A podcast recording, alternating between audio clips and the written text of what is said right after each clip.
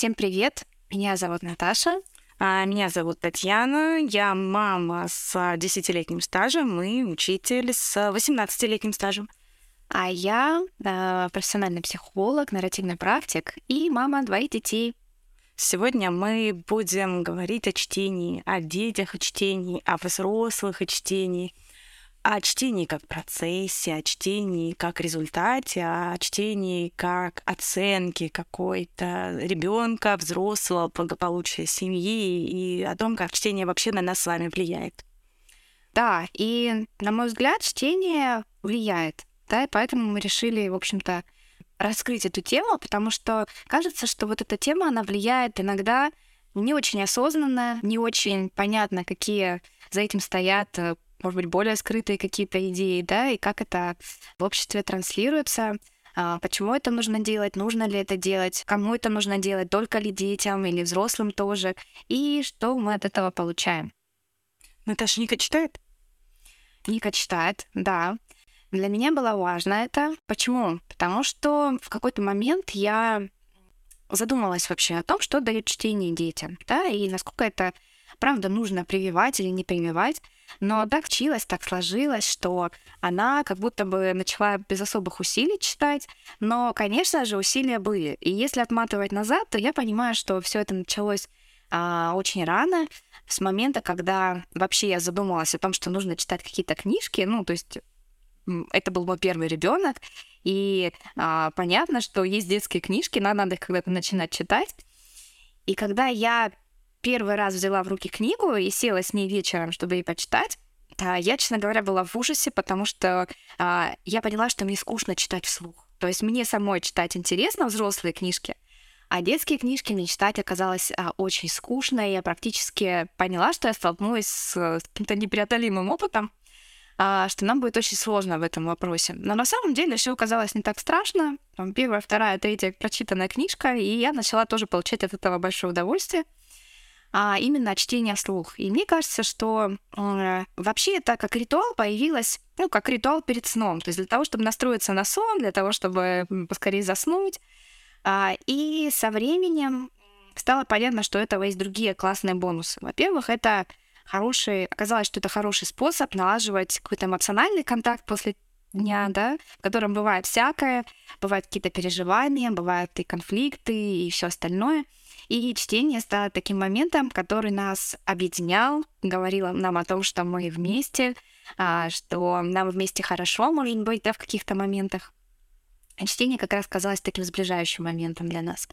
А, и вот так потихонечку, где-то с трех лет я начинала ее читать, и потихоньку она начала читать сама, то есть мне не прикладывала к этому больших усилий. Да, я ей показывала буквы в какой-то момент, э, в какой-то момент у нас появилась звуковая азбука, куда нужно было нажимать, и она говорила это А, это Б, какие-то стихотворения были. Но так, чтобы это было каким-то насильственным способом, я этого не помню. Как раз я это связываю с тем, что чтение изначально было чем-то приятным в нашей семье. И сейчас она читает. Читает она сама, не из-под палки. Она выбирает те произведения, которые ей действительно интересны. Но то, что задают по школе, тоже читает а, без какого-то напряга и, в общем-то, с, удовольствием. Я думаю, что не все, но что-то с удовольствием. Вот такая у нас история. А, давай ты расскажешь свою. У нас совершенно другая история, связанная с чтением. У нас чтение... Сейчас роман читает много, залпом в огромных просто количествах.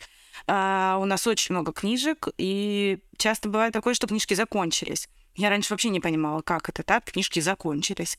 Теперь так бывает, когда он приходит и говорит, мам, что-то как-то новое все кончилось, пошел, пошел по второму кругу. Я, погружать его в чтение мы начали рано. Первый раз э, он голову держать начал, на месяца три было. Он проснулся, с ним надо было что-то делать днем. А что с ним можно делать в три месяца, я не очень понимала. Поэтому я его положила на кровать, достала книжку, единственную детскую, которая у меня на тот момент была в квартире. Я как сейчас помню, эта книжка еще э, моего маленького брата, то есть он сейчас уже взрослый мальчик, да и книжке было лет 20 на тот момент. А, Сутеев, сказки. Красивые до жути. Потрепанные, подранные, ну, что нашла. Я показывала ему картинки, рассказывала вот это лягушечка, вот это там, читала книжку, не потому что мне очень хотелось, чтобы он читал, просто потому что я реально не понимала, что можно делать с ребенком в три месяца. А, это вот первое такое знакомство с книжками, и потом оно стало регулярным и постоянным. Я не умею играть. Мне вот эти все, давай с куклами чай попьем, машинки покатаем, гаражики построим, это не мое. У меня от этого трясти начинает минут через 10. И то, если я себя уже к этому моменту заставила. Я, в принципе, не умею этого делать. А проводить время с ребенком как-то надо было, как-то хотелось. Поэтому мы читали. Мы читали днем, вечером, ночью. Мы приходили с прогулок, читали. Мы уходили на прогулки, читали. Он очень любил, как он мог слушать все время. Он очень любил, когда ему читают. Он ну, до сих пор, собственно говоря, это любит. Поэтому читать он любил очень много. Ну, не читать, а слушать. Когда пришло время учить читать, это года 3-4, наверное, ну, здесь все было совсем не так благополучно. У нас это были бои, у нас это был, были истерики, причем, наверное, со всех сторон, включая нашего папу, потому что папе досталось э, учесть учить романа, потому что я не выдерживала. Я, книжка летела в одну сторону, роман вылетел в другую сторону. Это было насильственное, насильственное обучение от и до. Я потом себя, наверное, даже ругала в какой-то момент, что зачем можно было этого избежать. А потом еще позже, ближе к современному времени, я подумала, что, наверное, нельзя было этого избежать, потому что чтение — это навык. Чтобы получать удовольствие от чтения, нужно не циклиться на процессе чтения. Нужно воспринимать образы, нужно воспринимать картинку.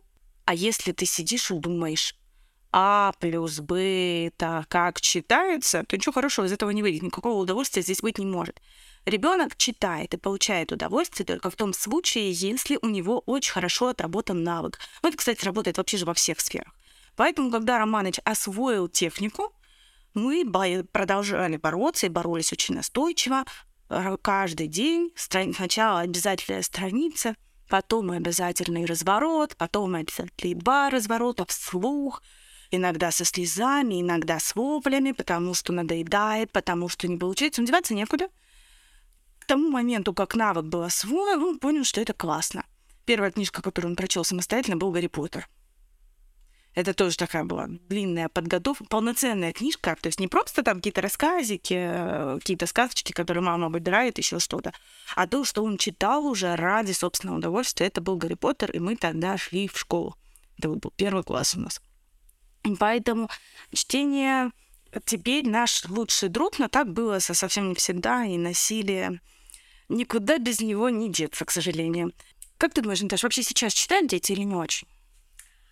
А, я думаю, что по-разному, конечно же. И бывает так, и я сталкивалась с этим, видела, как в третьем классе а, при мне ребенок читал по слогам. Для меня это что-то, ну, не то чтобы очень страшное, но то точно удивительное.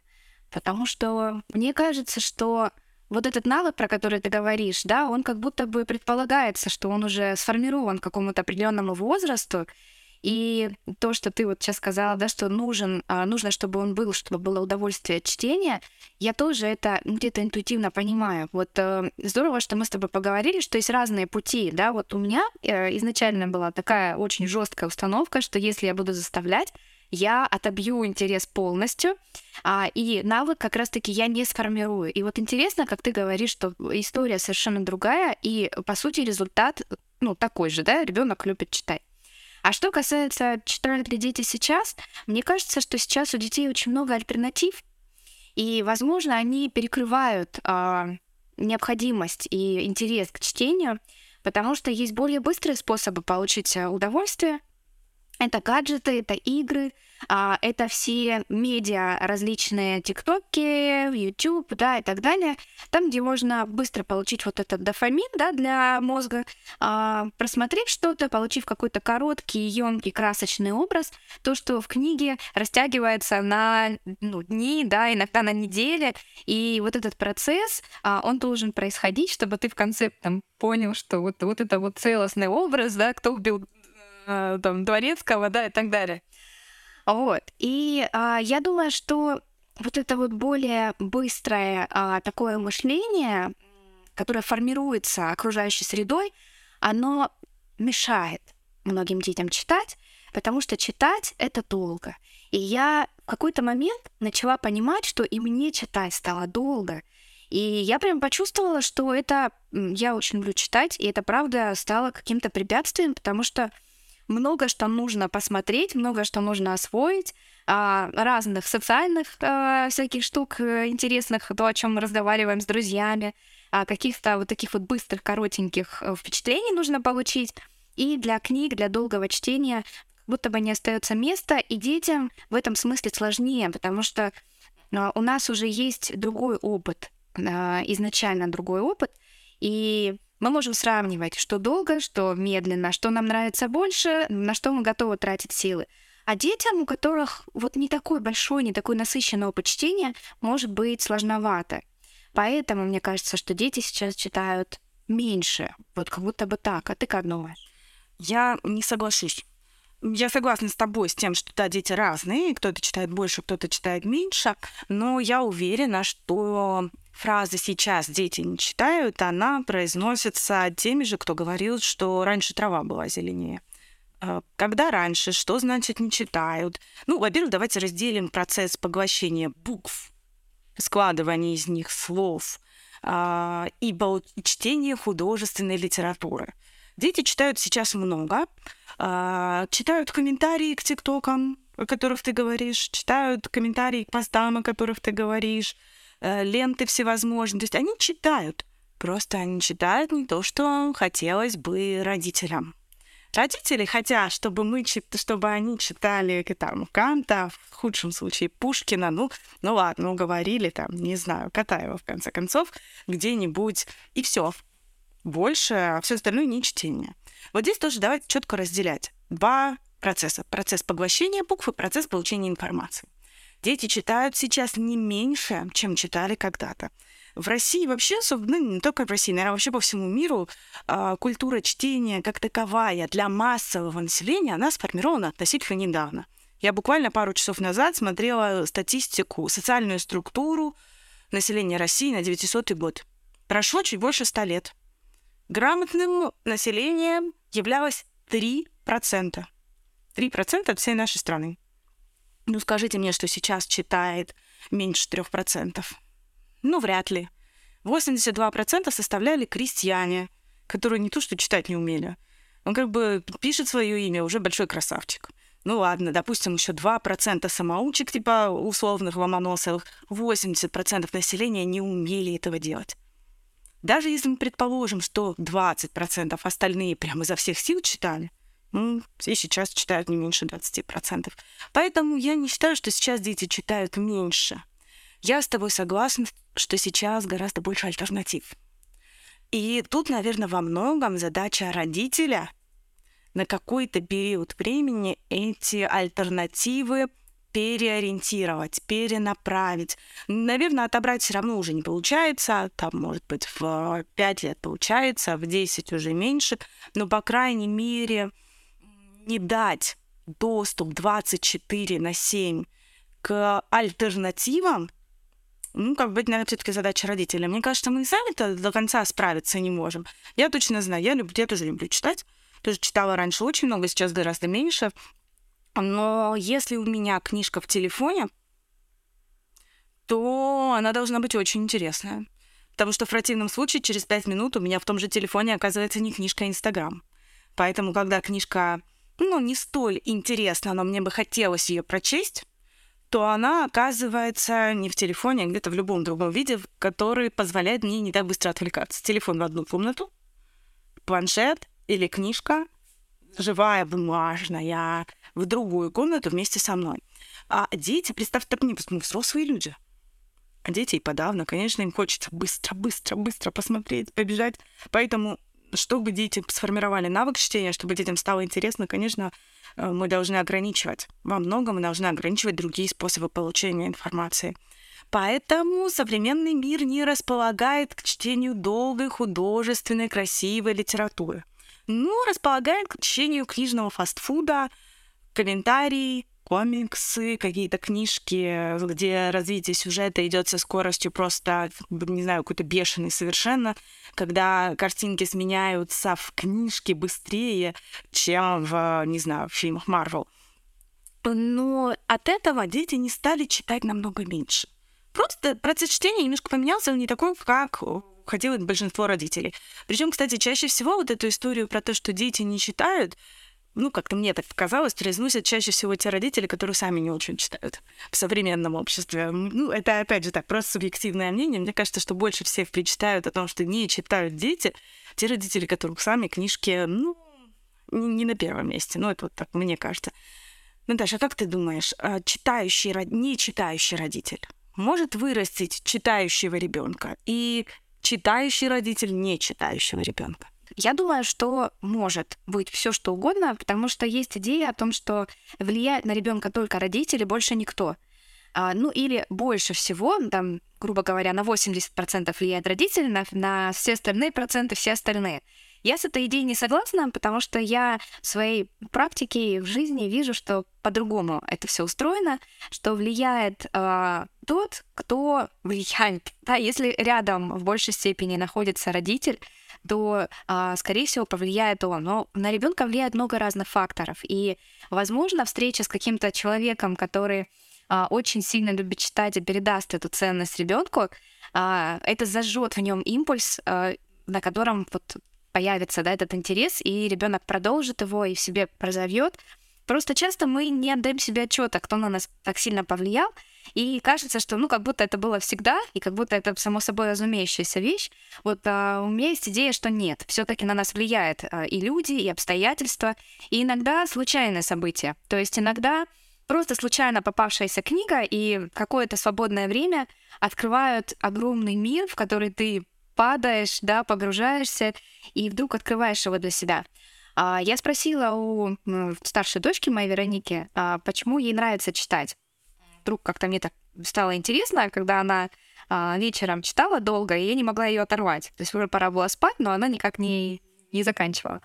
И она говорит, сказала о том, что это такой способ быстро попасть в другой мир, в котором все по-другому, вообще не так, как здесь, и это так удивительно, что это происходит моментально, и э, ей очень нравится там находиться периодически, да, вот эти эмоции какие-то другие получает.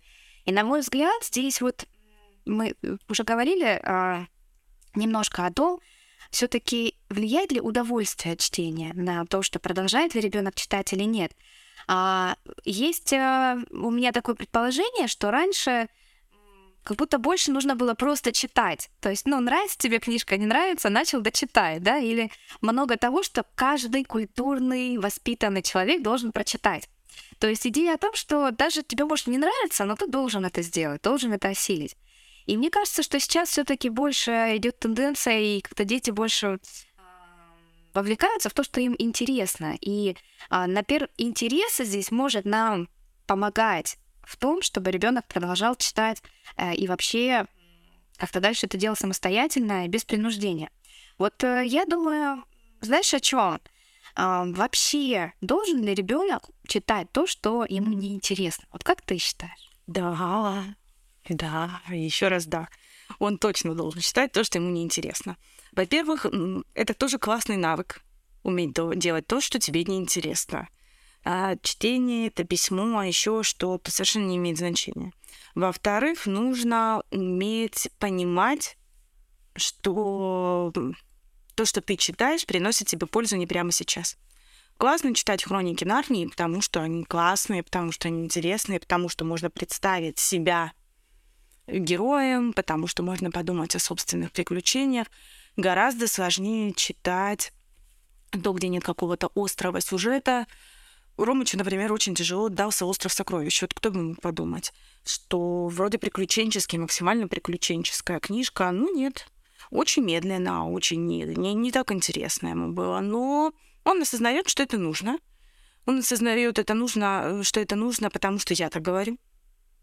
А, очень важно научиться улавливать содержание неинтересного текста.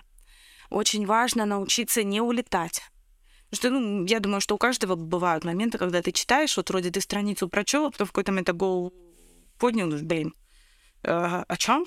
Где? Потому что улетели. Вот глаза вроде как читают, а мозг куда-то улетел. Вот это достаточно сложная такая история с навыковой составляющей. Это, опять же, тот же самый навык работы с текстом, тот же самый навык работы с чтением. этот навык не формируется, если вы читаете только интересные книжки. А почему это важно, как ты думаешь? Вот формировать этот навык у ребенка и дальше вот во взрослую жизнь переносить? Ну, начнем с того, что ребенку надо будет учиться в школе.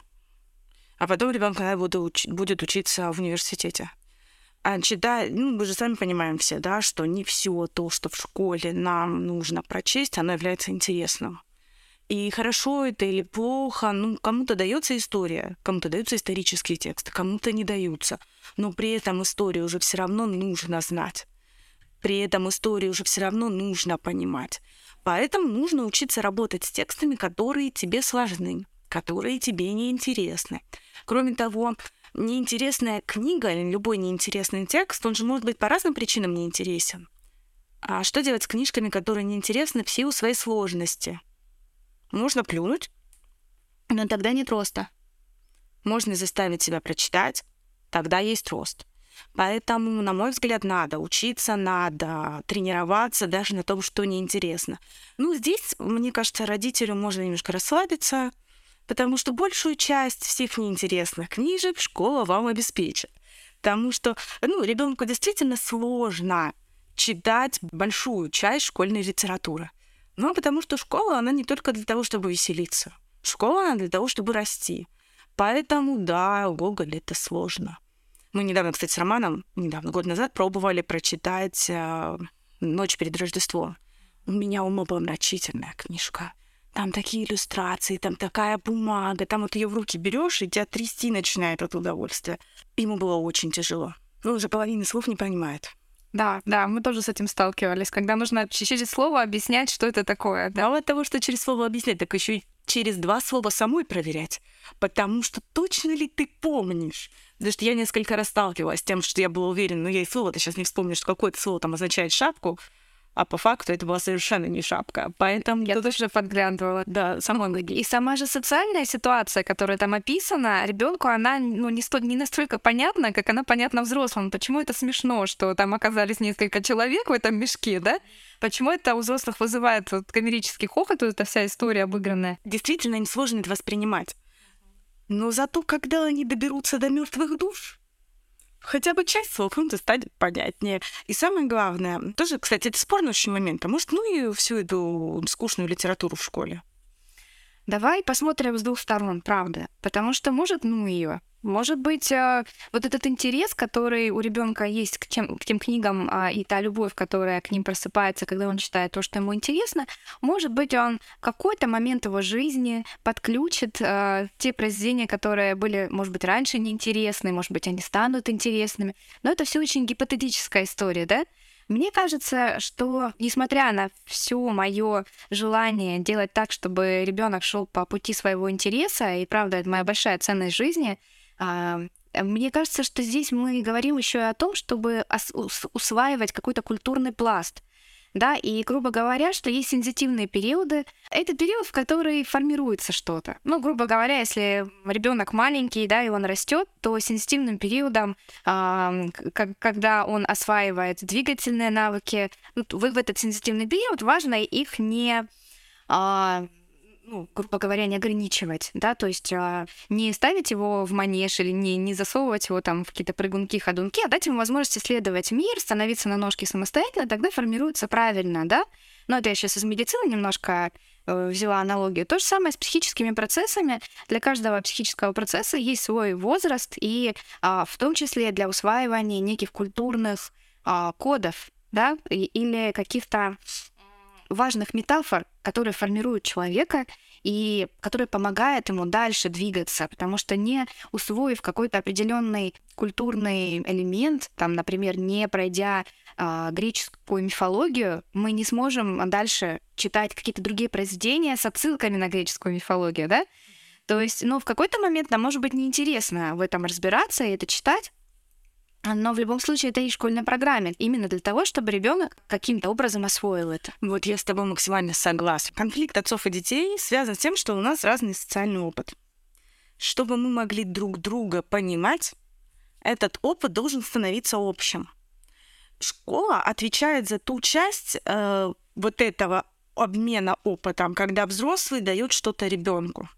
По-хорошему должен быть еще, наверное, какой-то другой социальный институт, который отвечает за обмен в другую сторону. Ну, чисто гипотетически, это тоже должна быть семья.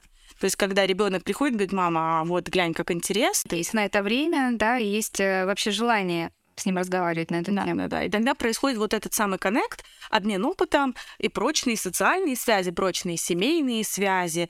И это факт. Поэтому школьная литература, я тоже согласна вот до, что нужно читать, можно долго рассуждать, зачем это, кому это.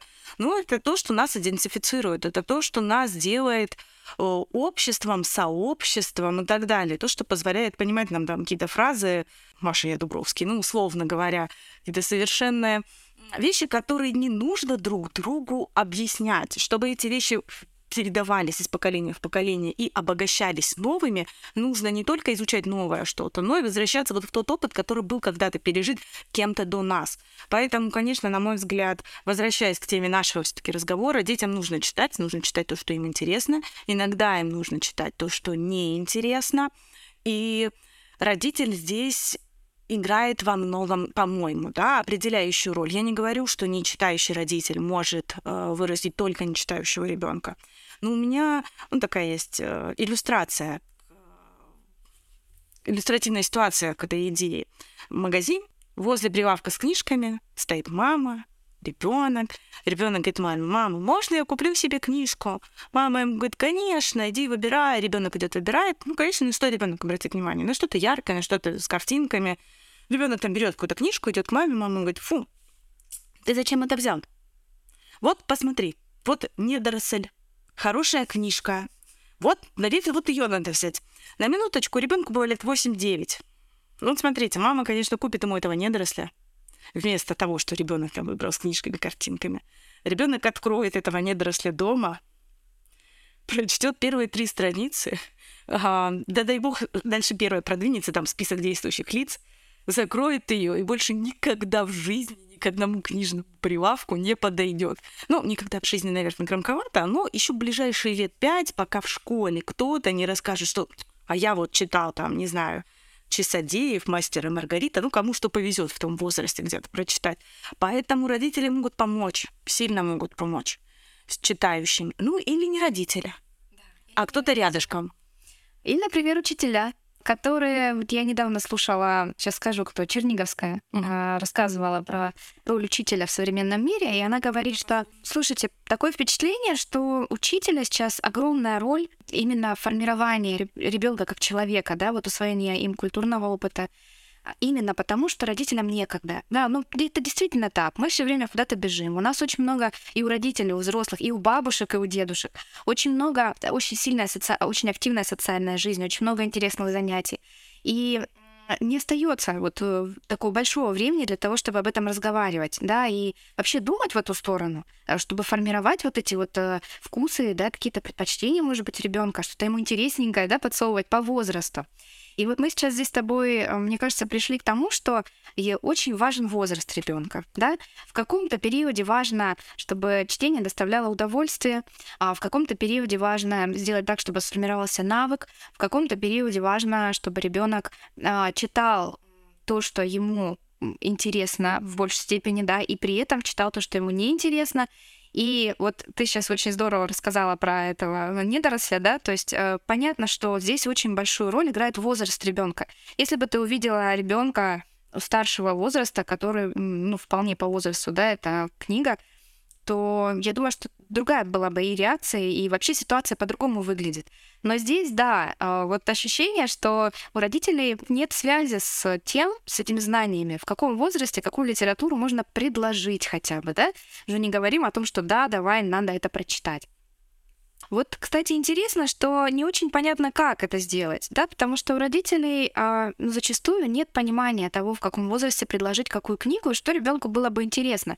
Те родители, которые читают сами, имеют сами большой такой широкий читательский опыт, они как-то интуитивно это могут сделать про возраст, маркировки и так далее. Ну, тут действительно родителю сложно ориентироваться, но, на мой взгляд, вот здесь очень классный способ пользоваться помощниками.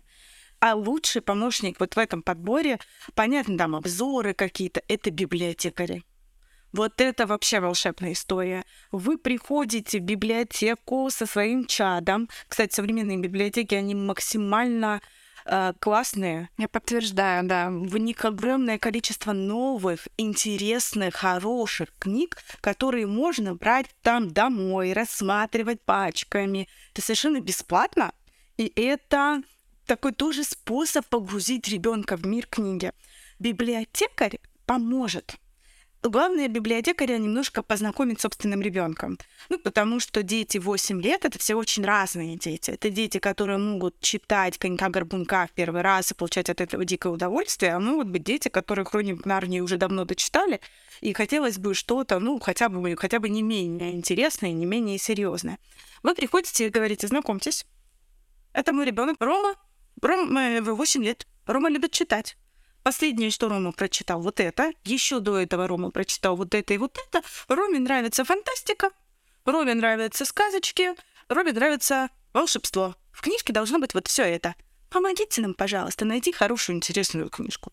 Библиотекарь идет в свои вот эти закрома, вот в эту свою нарнию, в свой самый волшебный мир и приносит вам оттуда стопочку библиотекарь в большинстве своем действительно человек, ну, как бы для меня вот такая прям загадка. Конечно, не все, тут тоже нужно найти как своего врача, к своего учителя, так и своего библиотекаря можно поискать, посмотреть. Благо, библиотек сейчас все еще много, и пока их вроде как никуда не девают, мы очень на это надеемся. И там, кстати, можно ведь не только взять книжку, но если она вам очень понравилась, и вы хотите ее оставить в библиотеке в своей, вы потом эту же книжку идете там в магазине, выбираете издательство, картинки и так далее, но вы берете уже только то, что вам нужно, то, что зашло вашему ребенку. Я не опираюсь на опыт консультантов в книжных магазинах, потому что, ну, вот там нет этого индивидуального подхода, нет этого подбора. Мы несколько раз пробовали и в Читай-городе в разных Читай-города, Читай-городах, и в магистре. В магистре получше в этом отношении у нас в городе конкретно. Магистр там такие те продавцы больше библиотекаря, чем продавцы. А так, как правило, дают очень поверхностные какие-то советы. Ни разу нам не зашла книжка, которую нам посоветовали вот где-то просто в магазине, поэтому... Я еще подумала о том, что, да, вот я соглашусь про библиотеки, я была удивлена, и я об этом писала даже, что я не ожидала такого подхода, правда, очень Э, клиентоориентированного, да, как бы не звучало сейчас это слово уже э, забито и как-то истерто. А, действительно, очень чуткий, внимательный подход. И я думаю, что вполне библиотекарь может сейчас выполнять эту функцию и действительно делает это покруче, чем а, те продавцы, которые, по идее, должны вот быть клиентоориентированными, знать это, но нет. И я еще очень хочу что сказать. А, для меня очень большой ориентир — это мой личный опыт мой личный опыт, в каком возрасте мне что заходило. Да, если у родителей есть такой опыт, то почему им не воспользоваться? Я а, помню, про Нарнии сегодня много, да? А, я помню, что мой личный опыт вот, знакомства с а, этой серией, я была в диком восторге. Э, это, правда, одна из моих любимых детских книг. И я не могла не передать этот опыт своему ребенку, да, когда мы что-то такое большое, классное получаем, и мне кажется, любой родитель как-то хочет это передать дальше. Но вот а если такого опыта, например, нет, то действительно есть люди, которые этот опыт имеют и могут подсказать. Даже если это не библиотекари, это могут быть люди, которые просто читающие. К ним, к ним можно, правда, обратиться и спросить, а, какой-то рекомендации, совета, а вообще вот в этом возрасте что можно, да, что посоветуете? Потому что, правда, какая-то последовательная история. Сначала мы начинаем с самых э, простых вот историй, которые ложатся как такая некий базис, да, на все наше дальнейшее восприятие, на наш тот, тот самый культурный код. Какие-то сказки, а, какие-то потешки, что-то такое очень легкое и простое — а дальше мы переходим к каким-то более сложным сюжетам.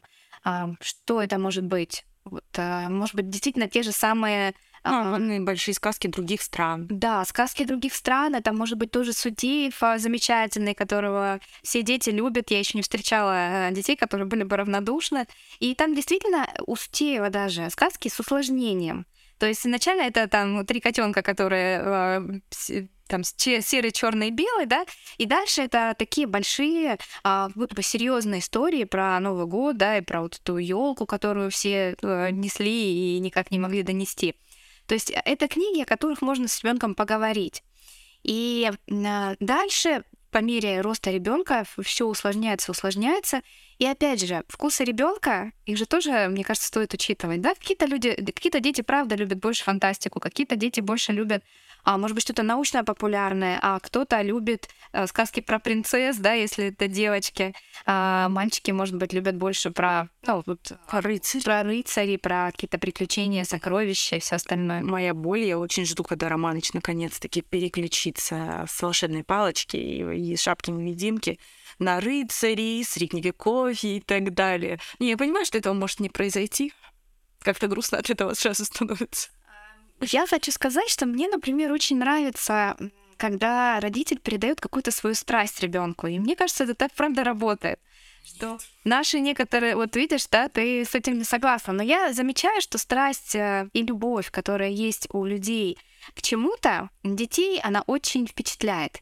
И э, это не обязательно, может быть, ну, мы уже говорили об этом, что не обязательно родители, но иногда а родитель не отслеживает это в долгосрочной перспективе. И правда, это вот история, как будто само собой он сам начал и так далее.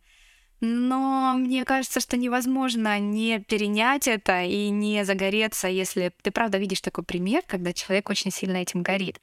А, э, я понимаю, что это относится не только к книгам. Если родитель горит чем-то другим, да, ему нравится правда что-то другое, кому-то очень нравится покушать, кому-то очень нравится ходить по магазинам, и это все правда влияет на то, как ребенок усваивает этот элемент опыта и что он дальше потом с ним делает.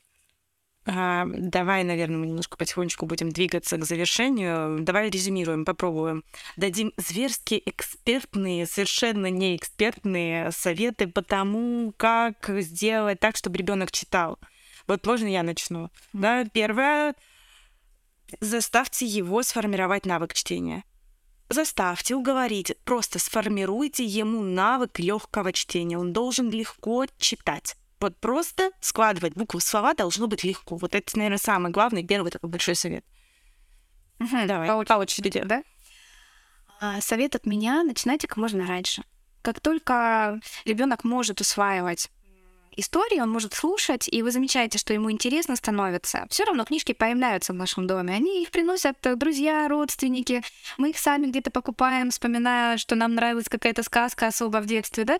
И как только вы замечаете, что ребенок правда проявляет интерес и слушает вас, то можно продолжать это делать. И э, иногда родителям кажется, что это бессмысленное совершенно занятие, что ребенок не слушает, не воспринимает. Но на самом деле это правда э, иллюзия, потому что дети слушают и запоминают, и э, привыкают к темпу чтения, привыкают к тому, что это такое. И э, чем раньше вы начнете, тем просто быстрее эта привычка войдет в вашу жизнь находите красивые книжки и ставьте их в зону доступа ребенка, чтобы когда ему вдруг стало скучно, там в три года он подошел с полки, стащил и мог ее смотреть, может быть, даже местами чуть деформировать, назовем это так, чтобы вам это было не очень больно. Самые красивые совсем прячьте. А вот то, что можно смотреть, чтобы у ребенка в доступе были красивые, яркие книжки.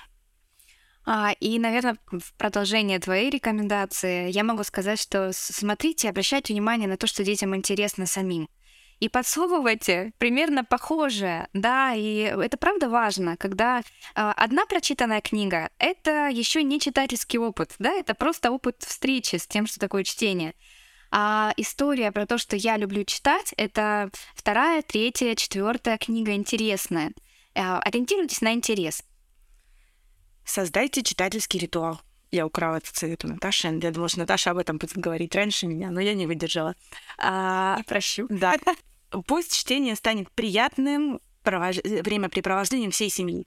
Читайте вслух, читайте по страничке, все вместе. Это классно.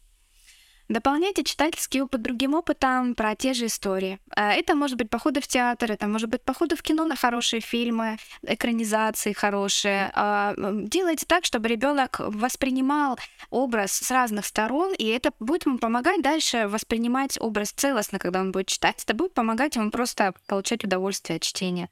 А, лайфхак. Для того, для ребенка чуть-чуть постарше, запрещайте ему читать. Не разрешайте прячьте книги. Говорите, до этого ты еще не дорос. И в заключение, наверное, хочется сказать о том, что а, нужно ли всем читать. Эм, скорее всего, мы не можем сказать однозначно, нужно ли или нет, но это точно открывает двери в какой-то другой а, интересный, ресурсный мир. А, и хорошо бы, чтобы эта дверь была для ребенка и для будущего взрослого доступна. Всем спасибо большое за внимание. Читайте, читайте себе, читайте детям. И все. Надеемся, что вам было полезно. Да.